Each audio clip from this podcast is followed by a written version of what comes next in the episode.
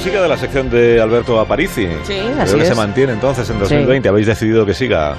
Hombre, Bueno, a lo pero mejor estará en la, en la sede central de la razón, ¿no? ¿quién, Alberto? Porque Sí, aquí no claro, está. Ahora que ha empezado a colaborar en- Ah, con la sección de verdad, ciencia. Que ahora es colaborador de La Razón también, Aparici. O sea, está en la brújula de Está- Juan eso, Ramón ese año de Lucas. subidón, subidón, subidón. En el diario La Razón, aquí cuando de vez en cuando viene, dice el refrán que quien mucho abarca poco aprieta. No, es así. A lo mejor por eso la semana pasada no hubo sección de Alberto Aparici.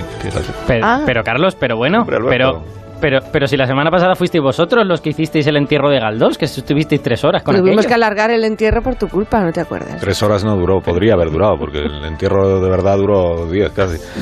No, pues a los directivos de la cadena les, les encantó la transmisión, porque, eso- porque como sobre todo fue barata. Sí, sí. Con un gran despliegue de medios, pero muy ajustado al, al presupuesto. Y están muy contentos eh, con la transmisión. de- y, y no así contigo, me han dicho los ¿Qué, directivos. qué dices? Sí, Pero bueno, Sí, sí.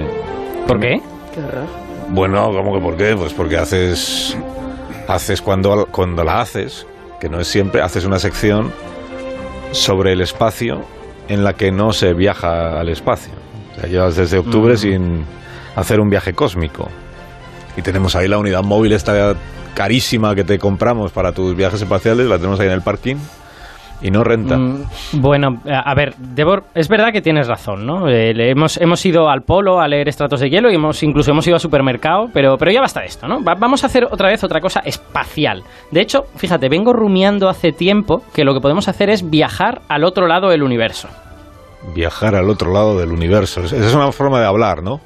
O sea, que Ah. tampoco hace falta que te gastes en un día la gasolina de los tres últimos meses. Ah, No, no, que va, no, no voy a gastar gasolina. Si no, vamos a ir con la unidad móvil, que Ah. tardaríamos muchísimo, que eso está muy lejos. ¿Y cómo vamos entonces? Eh, no, pues vam- para llegar al otro lado del universo, lo que hay que usar es un agujero de gusano. Ah, eso sí me lo sé. Ajá. Bueno, no me lo sé, pero lo he visto en, la, en el cine. ¿En dónde? ¿En qué película? En la película Interstellar. Ah, qué Muy bien, bonita. Fue efectivamente. la, la primera, la primera cosa en la que hablamos en la cultureta, cuando el- en el primer programa.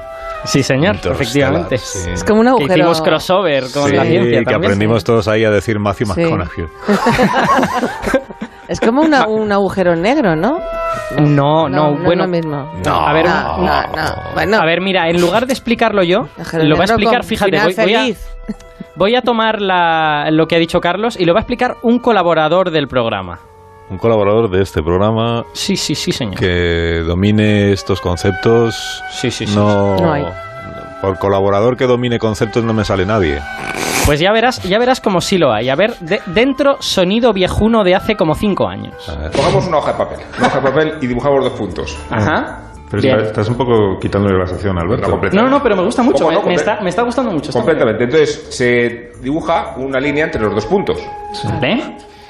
Y entonces eso nos lleva un tiempo. ¿no? Eso es. ¿Recorrerla o pintarla? Hay un espacio Lo mismo, da igual, lo que sea. nos lleva un tiempo. Y entonces lo que dice Stephen Hawking, lo que dice, sostiene la, la película es que en realidad para llegar de un punto a otro se puede superponer, atención, Estás doblando el papel. estoy doblando el papel y estoy reuniendo los puntos y entonces desaparece La distancia unidad entre ellos. espacio temporal, ¿no? Exacto, puedes recorrerlo por el lado largo, que es a través del papel, o puedes saltar del uno al otro y entonces estás en un momentín, ¿no? Sí. Fíjate que qué testimonio radiofónico de, de aquel Sí, programa, precisamente. Que yo recuerdo cómo fue eso. Bueno, la, que no, en aquel programa... no, jaja, y pases página, como, no, no, yo recuerdo ahí lo que, que yo estaba aquí, acuérdate, de hecho salgo en la Hombre. grabación. Hombre, claro que sí. Y además, eh, yo creo que la ¿Qué explicación pasó? de Rubén estuvo muy bien, salvo porque era la radio y la gente no estaba viendo el papel este en el que le estaba que estuvo dibujando muy bien la explicación de Rubén porque no era de Rubén, ¿Cómo que no era de que Rubén? no era de Amón. Le habías dicho tú lo que tenía que decir. Que va, que va. No, no, no. Aquel día él me sorprendió había- con esta cosa. Se lo había No, no, escrito en un papel, Alberto Aparicio. Ah, amigo. Y que no, que no, en Sabré absoluto. Ya. Bueno, a ver, que la cosa, la cosa para, lo- para los oyentes que no lo hayan pillado, que un agujero de gusano es esencialmente aprovechar que dos lugares del universo parecen estar lejos, pero que en realidad la geometría del universo no es la que pensamos a primera vista, y esos lugares en realidad están cerca, y lo que haces es crear un atajo que vaya por el camino corto para llegar del uno al otro. ¿Qué es lo que vas a hacer tú, no? Crear el atajo. En- bueno, crear no, No. porque eso cuesta mucho ejercicio, hay que hacer deporte, no me apetece. No, Vale. lo que voy a hacer es comprar uno. Vamos, vamos a comprar un agujero de gusano, así que vamos a ello. No, no, señor, no. Le digo que su garantía no cubre más allá del cinturón de asteroides. No, no. Eh, Eso es, y Júpiter está más allá del cinturón de asteroides. Sí, sí. Tiene usted que hablar con el servicio técnico del sistema solar exterior. Eh, eh, Y perdone, pero tengo que atender a unos clientes. Sí, buenos días. Eh, hola, hola, ¿qué tal? ¿En qué puedo ayudarles? Eh, muy buenas, es que venía a ver si podía comprar un agujero de gusano. Ah, sí, son muy populares en esta época del año. Mire, eh, tenemos ahora este modelo con un 30% de descuento. Ah, y con una garantía de mil millones de años. Ah, ah, perdone, pero es que esto que me está enseñando, esto es un agujero negro. Caballero, pues claro que es un agujero negro. ya sabe cómo funciona esto. Usted entra por aquí y sale en otro universo, como quien da un paseo. No, no, no, pero es que yo lo que quiero es viajar a mi propio universo, no a otro. Eso, de, eso lo dejamos para otro día. Ah, ya entiendo. Bueno, mire, en ese caso, eh, creo que el que le conviene es el Einstein Rosen 2020. Buen acabado y certificado por la relatividad general a prueba de bombas. Hombre, pues sí que tiene buen aspecto, sí. Bueno, bueno tiene aspecto de agujero negro, pero vamos, el aspecto no está mal. Oh, oiga, Oh, oh, que- oiga, que pero, se has pero, fumado el agujero, oiga. pues, pero, pero, ¿por qué, por qué, qué ha pasado? Si yo solo he abierto la caja. Ya, pero usted ha abierto la caja y ha entrado la luz. Y ya se sabe cómo son estos agujeros de gusano, que en cuanto entra cualquier cosa se cierran. Pues, pues vaya gracia, a ver cómo voy a meterme yo en el agujero de gusano entonces. Madre ¿Y mía. no tendrá usted uno normal como el que sale en la película Interstellar, que es mi favorita? Con uno así nos apañaríamos, ¿verdad? Ya, ya veo que ustedes están interesados solo en materiales de primerísima calidad. Bueno, voy a abrir entonces mi cajón especial y casi espacial. Madre. Mm, mm, miren este, mire, nos llegó esta misma semana. A ver. ¿Qué les Ah, parece? pues, oye, pues no tiene, no tiene mala pinta, ¿eh? Hasta se ve, hasta se ve el otro lado, como en la película, de verdad. ¿Cu- ¿Cuánto vale este? ¿Por cuánto nos lo deja? Pues mira, durante esta semana solo 99,90 millones de euros. ¿Pero qué es? Mm, ¿Pero ¿Qué está usted diciendo, hombre? No, para estabilizar el agujero hace falta materia exótica, Pero- caballero. pero y eso cuesta bromista. un dinerillo, ¿eh? Qué bromista. Cuesta un dinerillo. Pero qué bromista es usted. ¿Cuánto ha dicho que vale? 99,9. ¿Cómo 90? Sí, millones, de euros. ¿Lo puede pagar o no? Sí, no, que voy a Ah. poderlo pagar. Ni yo ni nadie. Sí, igual, Que igual yo déjelo, ¿eh? tampoco. Déjelo que ya nos apañamos con otra cosita. Serán cutres. La primera Carlos, vez que nos pero- llaman cutres en esta tienda. Ya, pero, pero a algún sitio habremos de viajar. ¿Ahora qué hacemos? Me han, me ha dejado la sección Alberto, interrupta. por 99,9 millones de euros te puedes comprar, bueno, no, un- no un agujero, te puedes comprar lo que tú quieras, te puedes comprar la cadena de Onda Cero entera. Y este individuo tampoco parecía muy fiable. ¿eh? Mira, en lugar, de, en lugar de viajar a ningún sitio y experimentar un agujero de gusano, que por otra parte debe ser algo bastante poco seguro, ¿por qué no, no tienes algún científico de estos que tú conoces que nos pueda explicar eh, por qué es tan difícil conseguir un buen agujero de gusano? Pues mira, como, como que soy un chico previsor y ya me imaginaba que podía haber estos problemas, Previsor, precisamente... sí, chico ya no. Ah, sí, es posible, un señor mayor previsor. Pues precisamente tengo preparado en la emisora de Valencia a Gonzalo Olmo, que es investigador en el Instituto de Física Corpuscular, profesor en la Universidad de Valencia. Hola Gonzalo, ¿qué tal? Hola, ¿qué tal? ¿Cómo estamos? Hola Gonzalo, bienvenido. Gracias. Oye, por poner un poco de orden, eh, ¿qué es un agujero de gusano? O sea, es- o sea, ¿se parece más a un túnel o se parece más a un agujero negro? Bueno, pues los agujeros de gusano, eh, pues igual que los agujeros negros o las estrellas, o los planetas, o incluso nosotros, eh, son objetos que pueden existir en teorías de gravedad como la de Einstein. Entonces, según de, de lo que estén hechos, pues tienen unas propiedades u otras. Entonces, el agujero de gusano pues está hecho de una materia un poco exótica. No es lo habitual que uno puede encontrar en una tienda. Pero, porque tú no conoces las tiendas apropiadas. las- No, no, ya he visto, me tienes que pasar el contacto. Exacto. Eh, entonces, cuando tiene propiedades exóticas, pues pueden hacer estas cosas extrañas, como es tener gravedad repulsiva y entonces poder mm, abrir el tejido del espacio-tiempo para llevarte de un lugar a otro. Eso es lo, lo especial del agujero de gusano. ¿Y por, qué, ¿Y por qué están relacionados con los agujeros negros? Eh, Eh, bueno, pues porque son objetos eh, relativamente compactos, o sea, des- al ser un objeto que gravita, o sea, que tiene una gravedad, eh, puede ser intensa, depende del tamaño, claro. eh, pues astrofísicamente eh, podrían ser perfectamente casi eh, comparables a los agujeros negros. O sea, si tú ves un planeta orbitar alrededor de un agujero de gusano o eh, u otro objeto, pues mm, a partir de mm, medidas de esa órbita tú no puedes distinguirlo. Tendrías que entrar dentro para distinguirlo, digamos. O ver qué escupe, Ah, ¿vale? O poner dos juntitos a ver qué hacen ya. y en función de lo que hagan, pues suena como un pájaro o suena como otro. O suena como un agujero negro o suena como un agujero de gusano. Ajá. Tienen ruidos distintos. Oye, ¿y los dos puntos que conecta pertenecen a nuestro mismo universo o son de universos, eh, ¿cómo diríamos? Universos diferentes, se puede decir. Bueno, eso depende del proveedor y del fabricante. Entonces, según eh, se pueden construir los dos tipos, unos que conectan en regiones del mismo espacio y otros que podrían conectar eh, universos, eh, digamos, paralelos, si hubiera dimensiones extra. Entonces, como el ejemplo este del folio, o sea, en ese caso estás usando la dimensión extra, la tercera dimensión, fuera del plano de la hoja, para conectar dos puntos. Claro, en el ejemplo del folio, eh, nosotros, digamos, vivimos encima de la hoja, no nos damos Claro. cuenta de que está la tercera dimensión, pero saltando de un lo lado a podemos otro. plegar y entonces unes dos. Entonces, claro, si hubiera eh, un conjunto de folios, por ejemplo, pues podrías unirlos a través de un hilo, ¿no? Eh, y podrías pasar de un folio a otro, eso sería ir de un universo a otro.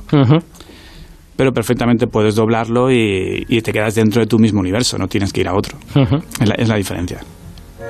¿Y hemos visto alguno? ¿Algún agujero de gusano en el universo este nuestro? Pues eh, la respuesta oficial es que no. Anda, hay una respuesta oficial. hay una respuesta extraoficial. Sí, de- la respuesta oficial es que alguien no. dice la respuesta oficial es que no hay que creérsela. claro. Entonces, hay que ser prudentes, tampoco hay que exagerar. Pero, eh, por ejemplo, hemos visto agujeros negros, pues hemos detectado ondas gravitacionales que parece que provienen de objetos con las propiedades de agujeros negros. Pero eso es como decir que hemos escuchado relinchar un caballo. Pero si solo lo, lo oyes relinchar, no sabes si es una cebra o si tiene un cuerno y es un unicornio. Entonces podría ser algo un poco más exótico. Entonces, hay ciertas propiedades que son iguales, como las ondas gravitacionales, una parte de ellas son muy parecidas, pero los agujeros de gusano generarían una especie de ecos después de la fusión de, de dos objetos grandes que permitirían distinguirlos respecto de un, de un agujero negro. El agujero negro no hace ecos y el, el agujero de gusano sí. ¿Y esos, esos ecos se pueden buscar o quedan como muy lejos y muy- serán muy difíciles? de- Los detectores actuales no tienen suficiente sensibilidad para, para percibirlo, pero se espera que en el futuro eh, se mejoren, sean más sensibles y puedan ver la cola final con más detalle, de la, la cola final de las ondas, Sí. y, y entonces pues poder distinguir eh, si es un objeto con horizonte o si no tiene horizonte. Esto, Carlos, acuérdate que cuando hay ondas gravitatorias, el- el- si las transformas en sonido, esto suena como... ¿Te acuerdas? Pues, pues es la cola esa, el, el final del whoop, ese es donde puedes distinguir entre una cosa y la otra. ¿Cómo di- cómo has dicho que suenan? ¿Podrías, por favor, Suena- hacerlo otra vez? Oh, efectivamente. Eso es. Eso, es- eso es- ese era el sonido de desaparecer el agujero de gusano. Ahí había, ahí había una cosa añadida al final. Muy bueno. Bueno, ¿y qué quiere decir que el agujero sea inestable? Y, Eh, se- y se- sí. y si, eso, si eso es malo, ¿se puede conseguir que el agujero sea estable de alguna manera? Eh, bueno, que sea inestable ocurre principalmente en la relatividad general, en la teoría de Einstein, porque eh, para fabricarlo te hace falta una materia con propiedades extrañas, ¿no? que, que sea eh, es materia exótica que produce gravedad repulsiva y entonces eso hace que el objeto, pues eh, cualquier golpecito que le des, pues se pueda desintegrar, pueda explotar, deshacerse y cerrar el agujero. Eh, pero hay otras teorías de gravedad en las que tú puedes formar agujeros negros, agujeros de gusano, eh, con, con cargas eléctricas, con electricidad o con campos escalares, como el bosón de Higgs. O sea, los puedes formar con muchos materiales distintos y esos sí serían en principio estables. Lo que pasa es que son teorías de gravedad que no sabemos si son... O sea, ahora mismo estamos en el paradigma de la relatividad general. Ese paradigma se puede extender con otras teorías y lo que no sabemos es si alguna de ellas será buena o no. Eh, exactamente. Correcto. O sea, que digamos esa posibilidad está abierta, pero eh, no sabemos si va a ser la posibilidad buena. ¿Y para Sabemos que hay más sabrá? física Sí. y por ahí podría haber margen para encontrar otras formas de agujeros de gusano, otras formas de estabilizarlos y formarlos Claro. y con otras propiedades y tamaños. Es que una de las cosas que siempre repetimos es que uno de los problemas de la, de la gravedad de Einstein, de la relatividad general, es el punto que hay en el centro de los agujeros negros. Ese punto en el que todo se hace infinito, la singularidad. Pues hay teorías que tratan de resolver ese problema, que tratan de decirte, bueno, pues mira, en ese punto las cosas no son infinitas, sino que lo que está pasando es esto que la gravedad de Einstein no ve. Y en esas teorías extendidas, pues a lo mejor sí puede haber agujeros de gusano. Y ya la última pregunta, que también es eh, necesaria. Eh, ¿A ti, Gonzalo, Interstellar te, te gustó? Me gustó mucho, sí. Te gustó mucho. Sí, la verdad es que la película es muy interesante, tiene mucha física escondida, no Sí. siempre es fácil verla, Ah, pero tanto en los efectos especiales como en los conceptos que, que juegan con ellos, eh, es, es todo muy limpio, es impecable. Sí, sí, a mí, a mí también me gusta mucho. ¿eh? Yo soy muy fan, a pesar de que creo que tiene, tiene momentos desacertados, pero, pero vamos, creo que es una gran película. desacertados dices desde el punto de vista de la ciencia o de la física, no, de- de- no del relato cinematográfico. No, de hecho, a mí el momento que más me molesta de la película es desde el punto de vista cinematográfico, porque creo que el momento... ¿Se puede hacer spoiler de Interstellar o no? No. Bueno, hay un momento No, en el no, que sale no. Matt Damon, en la película sale Matt Damon. Bueno, pues en todo el momento en el que sale Matt Damon, ese episodio de la película, yo no lo compro muy bien. Porque yo desde el principio ya sé cómo va a terminar y sin embargo los personajes que son súper listos, pues no se dan cuenta y eso no lo entiendo. Bueno, pero porque tú eres un espectador listísimo. Privilegiado. Claro. Porque- Ya, pero la película, la película se pasa hora y media tratándome como si yo fuera Albert Einstein, contándome aquí cosas de relatividad y luego de repente llegas a ese episodio y, ¿y qué pasa? Yo no- eso no lo entiendo. Ahí creo que el guion hubo un problema. Ya, ya, ya sí, sí, bueno. desde puedes- ese punto de vista Puedes tiene tener razón. un poco de razón. Tiene razón, sí. Pero in- incluso así no te la daría. No, que aún así la película me parece excelente, ¿eh? la veo muchas veces y disfruto un mogollón cuando la veo, pero le pongo esa pequeñita pega.